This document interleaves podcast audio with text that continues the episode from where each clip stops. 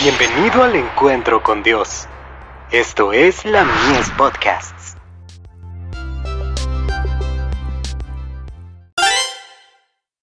Hijos e hijas de Dios.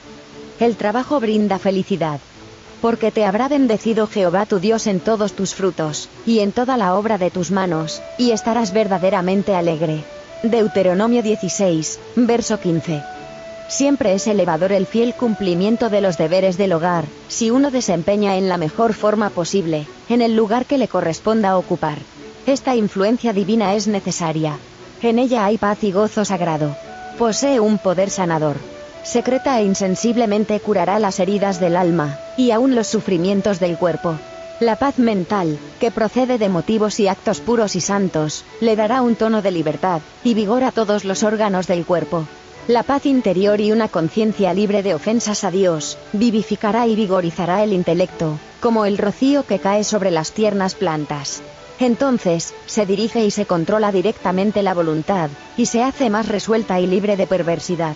Las meditaciones son placenteras, porque están santificadas. La serenidad mental que poseeréis, será una bendición para todas vuestras relaciones. Mientras más probéis esta paz y quietud de mente celestial, más crecerá. Es un placer animado y viviente, que no arroja todas las energías morales en el estupor, sino que las despierta a una creciente actividad. La paz perfecta es un atributo del cielo, que los ángeles poseen. Testimonios para la Iglesia. Tomo 2. Páginas 326 y 327. Algunas madres cometen el error de desligar a sus hijas de las faenas y los cuidados. Al hacer esto, las animan en la indolencia. La excusa que a veces presentan estas madres es, mis hijas no son fuertes. Pero ellas tienen la culpa de que sean débiles e ineficientes. El trabajo bien orientado, es precisamente lo que necesitan para ser fuertes, vigorosas, alegres, felices y valientes para afrontar las diversas pruebas que nos acosan en esta vida. Conducción del niño. Página 328.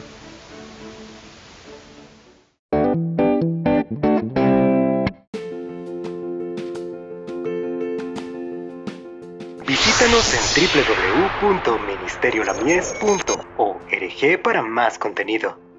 Dios te bendiga.